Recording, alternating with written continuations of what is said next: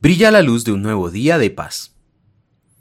El pueblo que andaba en la oscuridad ha visto una gran luz. Sobre los que vivían en densas tinieblas la luz ha resplandecido. Porque nos ha nacido un niño, se nos ha concedido un hijo, príncipe de paz. Isaías capítulo 9 versículos 2 y 6. Cuando pienso en Adviento, a menudo pienso en el dicho, es más oscuro antes del amanecer. Vemos esto en nuestra historia como el pueblo de Dios en la temporada de Adviento antes de la venida del Mesías. Vemos esto en nuestra historia como pueblo de Dios en la temporada de Adviento, antes de la venida del Mesías. En los años entre el final de Malaquías y el comienzo de Mateo, se pone bien oscuro.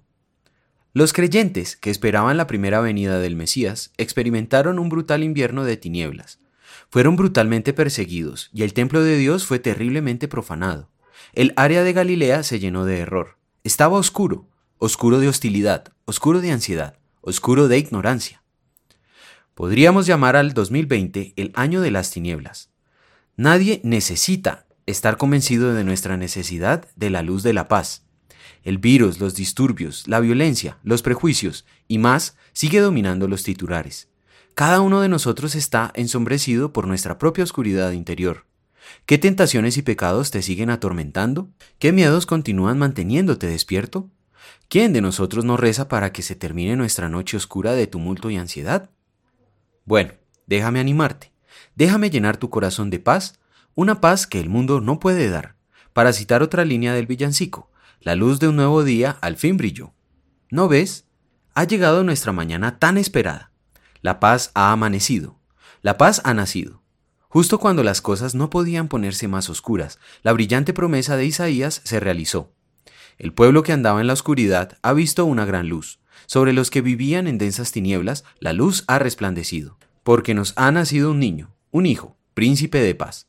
El príncipe heredero, encargado de hacer que todo entre tú y Dios sea tal como debe ser, ha llegado. Cree esta verdad brillante.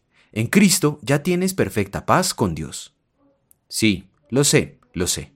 No estamos totalmente libres de la oscuridad del pecado en la vida, y no lo estaremos hasta que regrese la brillante estrella de la mañana, el príncipe de paz resucitado y ascendido.